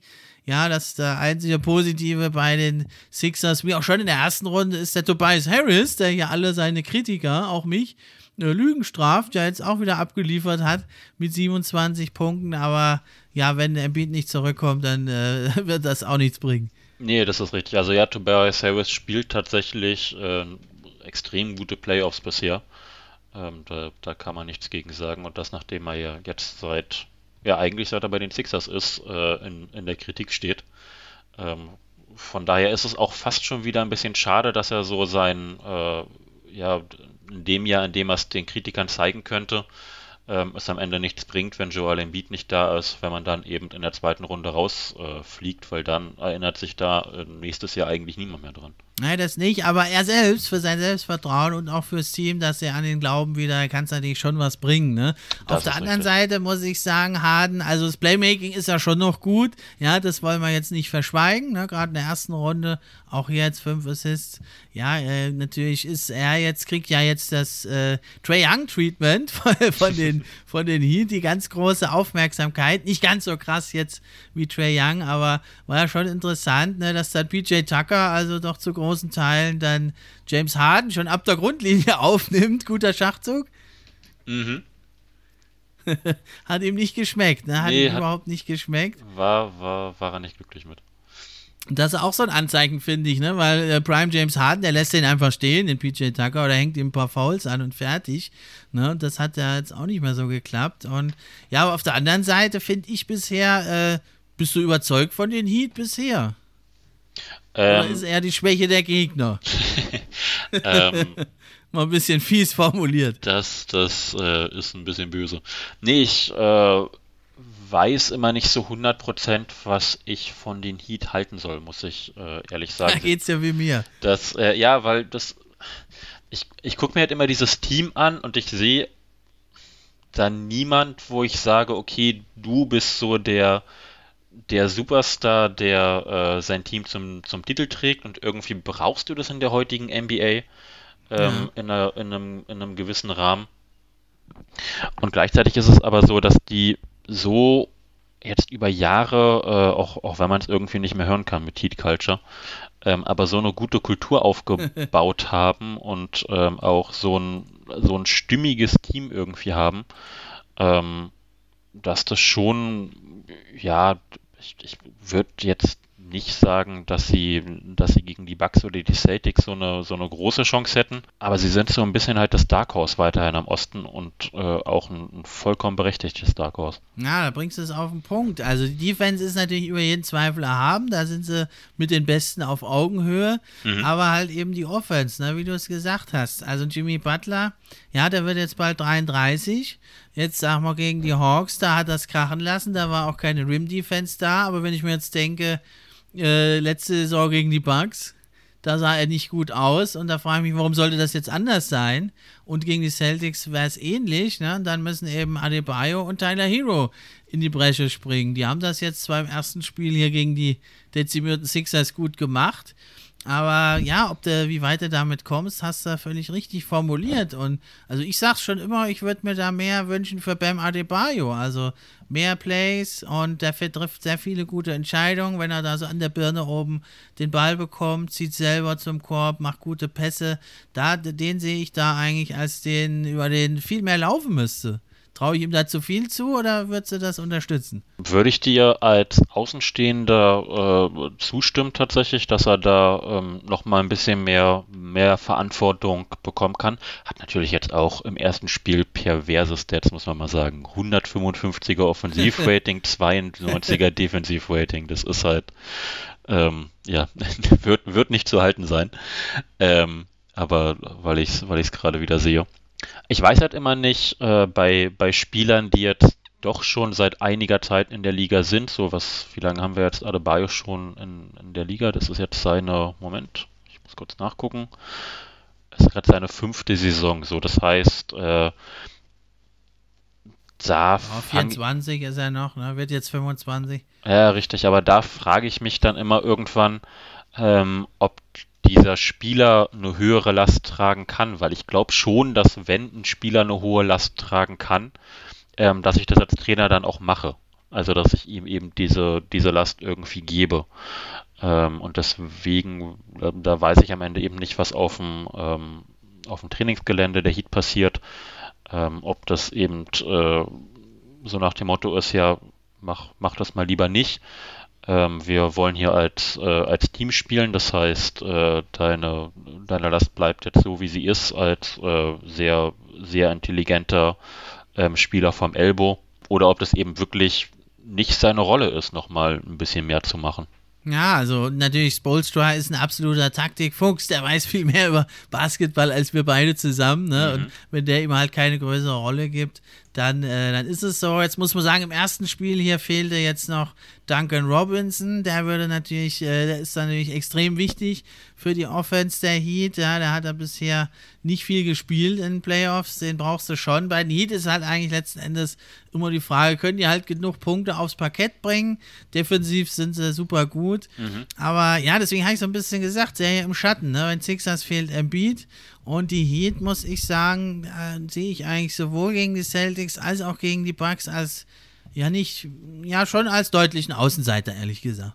Ja, würde ich, würde ich eben mitgehen. Also das äh, sind so zwei Matchups. Ähm, auch da wieder tatsächlich äh, Thema, Thema Körperlichkeit. Auch die Heat, der Osten allgemein kommt eigentlich gefühlt immer viel über Körperlichkeit. Ähm, die, die Heat ähm, sind ja auch wieder so ein sehr ja, aggressives, körperliches Defensivteam, ähm, ja. wo dann eben auch ein Jimmy Butler, äh, der sehr gut Bullyball spielen kann, also der eben äh, einfach durch, durch seinen Körper ähm, sich viel Platz verschaffen kann. Bam Adebayo ist jetzt auch kein Kind von Traurigkeit, der hat auch äh, eine, eine gewisse Physis, ähm, die er mitbringt. Also äh, ähm, dann, dann haben wir noch äh, Victor Oladipo, den wir tatsächlich vergessen, der jetzt aber keine Physis, also keine, keine wahnsinnige Physis mitbringt, deswegen äh, habe ich, hab ich da nichts gesagt. Wen vergesse ich gerade? Den verletzten Point Guard aus Toronto. Ähm, Kyle Lowry. Ähm, Kyle Lowry, ja. Kyle Lowry, der auch so ein, so ein sehr bulliger Point Guard ist. Also die haben einfach sehr, sehr, ja, überspielen ihre Gegner damit immer ein bisschen. Und da treffen sie dann natürlich auch wieder auf die Bucks und die Celtics genau gegen die falschen Teams. Ja, auf die falschen Teams. Ja, das also fürchte ich auch, ne? Weil oh, das ist ein Tyler Hero da, Joe Holiday völlig, völlig überwältigt, halte ich für unwahrscheinlich. Bam Adebayo, dann wird er auch nicht äh, die 24, 30 Punkte schaffen können. Oder 8 von 10 aus dem Feld, 8 von 8 Freiwürfen gegen einen Janis oder einen Lopez. Es ist unwahrscheinlich. Also vielleicht äh, unterschätzen wir jetzt hier ein bisschen die Heat, aber ja, da, da wird es echt sehr, sehr schwer. Und da werden sich was einfallen müssen, genügend Punkte aufs äh, Parkett zu bringen. Aber jetzt hier in der Serie, meinst du, ist ja so ein Strohhalm der Sixers, meinst du, Embiid kommt nochmal zurück? Kann ich tatsächlich überhaupt nicht einschätzen, muss ich, muss ich ehrlicherweise sagen. Die, die Story seiner Karriere ähm, bisher dass er in den ungünstigsten Momenten ausfällt. Ähm, ich habe da keine Neuigkeiten gehört. Also da bin ich ein bisschen, ein bisschen raus. Da können wir nur Rätsel raten. Ne? Also beim Adebayo hat mit der Verletzung sechs Wochen ausgesetzt, aber jetzt gibt es da unterschiedliche Schweregrade, da, das wissen wir nicht wie es da ist bei MB. Da war er aber auch schon an der Hand verletzt. Er wirkte auch müde auf mich in den letzten Spielen. Warten wir es mal ab. Also er hatte ja schon mal eine ähnliche Verletzung. Da kam er ja auch erst nach längerer Zeit wieder und trug dann sogar auch noch so eine Gesichtsmaske. Wenn es nicht wirklich ganz glimpflich abging, die Verletzung, denke ich, werden wir den nicht mehr sehen, die Saison. Oder wenn, dann vielleicht so spät erst und auch in eingeschränkter Form, sodass es jetzt gegen diese Heat wahrscheinlich nicht reichen wird. Also ich habe 4-1 getippt, ich bleibe da auch dabei. Das äh, ja, würde ich mitgehen. Ich habe tatsächlich äh, so ein bisschen Kritik am äh, amerikanischen Sport, was Injury Reports angeht. Ich bin das so aus, äh, äh, man ist so aus Europa oder auch aus dem Fußball äh, in, in, Europa gewohnt. Da kriegst du dann solche, ja, der Spieler hat sich das dritte rechte Außenband im linken Knie leicht angerissen. So, und in Amerika kriegst du nie Sonos. Und das war's. So, das und äh, deswegen ist es immer schwer, irgendwie von außen einzuschätzen, wann jetzt solche Spieler zurückkommen, finde ich. Ja, vielleicht halten sie es halt auch bewusst natürlich in der Situation jetzt zurück, wollen sie nicht in die Karten schauen lassen. Aber ja, das ist in der NBA immer ein bisschen strange, finde ich. Und wenn, dann äh, wird es durch irgendeinen Maulwurf dann berichtet, Woj oder Shams. Und das ist ja auch ein bisschen eigenartig, wie das hier beim Abgang von Frank Vogel bei den Lakers war, dann wie, sie, wie er das quasi aus dem Internet erfuhr und äh, aber eigentlich offiziell hatten sie es wohl noch gar nicht beschlossen. Es sickerte schon schneller durch, ja. als man es überhaupt beschlossen hatte. Also das, da müsste man sich fragen, ob das so gut ist. Es erzeugt natürlich auch immer einen Bass auf Twitter und überall. Da ist ja die NBA, ich hatte es ja bei Instagram auch gepostet, weit, weit vorne, was die Views angeht in Social Media, YouTube, Instagram, TikTok. Hier liegt ja die NBA weit, weit, weit vor allen anderen Ligen. Also mhm da hat man natürlich sich einen Bass kreiert, aber ob das wirklich immer so positiv ist, das äh, müsste man mal diskutieren. Da bin ich bei dir. Ja, Marc, dann äh, sind wir am Ende der heutigen Mammut-Episode angelangt. dann bedanke ich mich, dass du da warst mit deinem Fachwissen über die Nuggets und aber auch über die anderen Spiele. Hast du echt hier den Podcast wieder einmal bereichert. Ja, freut mich, äh, freut mich immer da zu sein. Wenn ich dann noch äh, nicht, nicht zu viel Stuss rede, dann freut es mich doppelt. Ah, das haben wir, glaube ich, hinbekommen. Heute den Stuss habe nur ich geredet. und dann sind wir also auch am Ende der Sendung. Danke dir, Marc. Danke, liebe Hörer. Bleibt mir nur noch zu sagen, macht's gut. Ich bin raus.